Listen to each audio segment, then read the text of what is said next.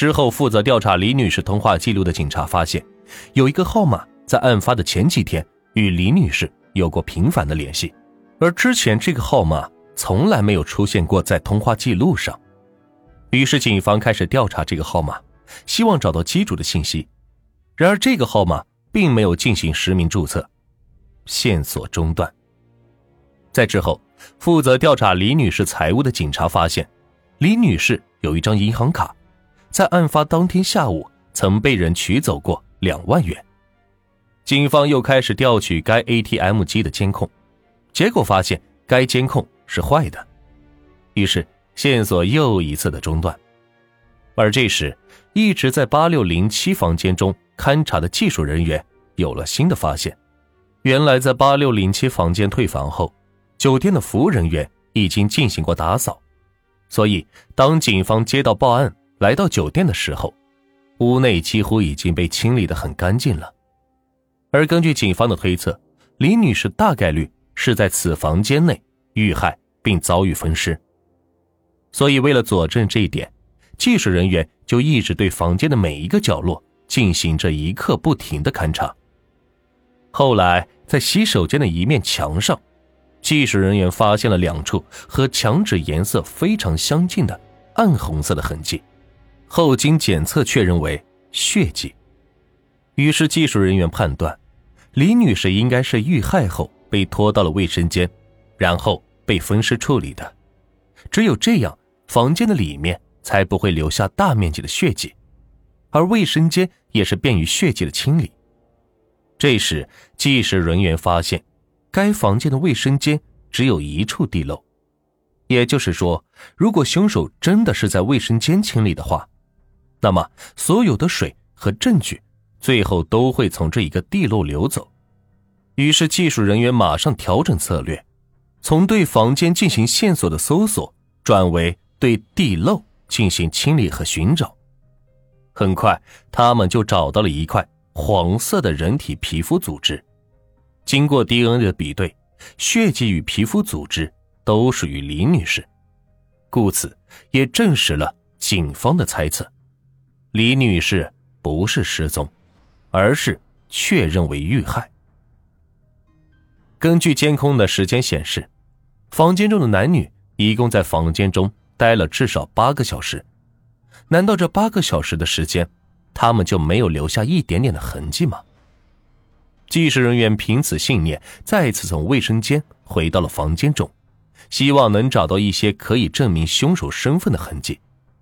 终于在十几个小时之后，技术人员在房间的一个角落发现了另外一处血迹，而且通过 DNA 的比对证实，这并不属于李女士，而是属于一个叫做阿里的男子。阿里，男，三十四岁，无业，因为没有收入来源，所以阿里经常会做一些偷鸡摸狗的勾当，而且他的体貌特征与监控视频中出现的男子。是非常的相似，在案发的前一周，阿里就曾经到该酒店住过，而且住的就是八六零七号房间。至此，警方给出了一种推论：阿里因为生活窘迫，所以想干一票大的，捞一笔钱，于是就看上了开服装店的女老板林女士。在案发前一周，他就住在了服装店旁边的酒店八六零七号房间，进行踩点和准备。一切了解明白后，他找了一个年轻的女孩，帮助他诱骗李女士到酒店房间之后，将其残忍的杀害分尸，并取走了两万元。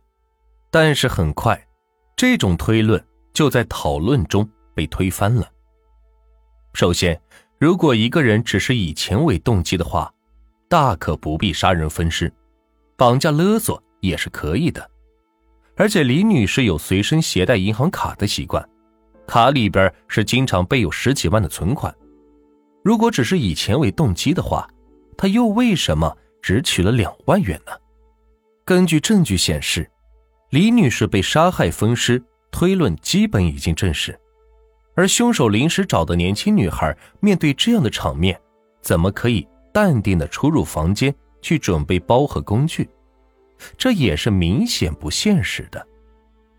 根据监控中女孩表现出的淡定，包括用假身份证开房以及房间被清理的几乎不留痕迹，感觉这两个人更像是惯犯，有着强大的心理素质，而且应该有过杀人分尸的经验。虽然推论不是很成立，但是作为线索，警方还是第一时间去调查了阿里。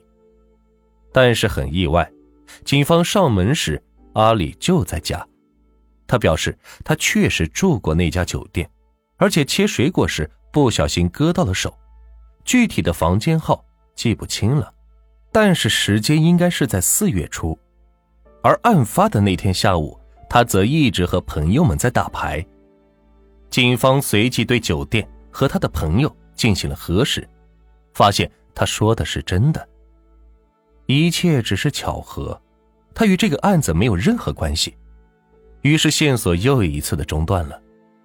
毫无线索的警方开始对李女士的社会关系进行调查，结果发现李女士离婚后带着女儿来到了南昌，认识了一个名叫做丁大庆的男人，是一家公司的总经理。丁大庆比李女士大十五岁，经济条件良好，并且两人已经同居多年。丁大庆凡事都顺着李女士，甚至连李女士的服装店也是丁大庆投资的。然而，警方发现丁大庆和李女士一直保持着男女朋友关系，并没有结婚。这是因为丁大庆本身并不是单身，他有着一个结婚将近二十年的妻子，还有一个儿子。于是，警方又开始推测，会不会是丁大庆与李女士的感情关系发生了什么变动，进而引发了这场命案呢？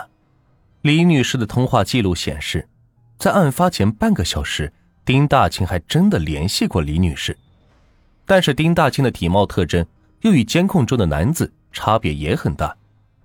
之后，警方又对丁大庆的银行账户进行了调查，发现丁大庆在案发前后。曾多次向同一个账户进行过汇款，而且每次金额都在五万以上。于是警方推测，会不会真的是因为感情关系的问题，所以丁大庆买凶杀人呢？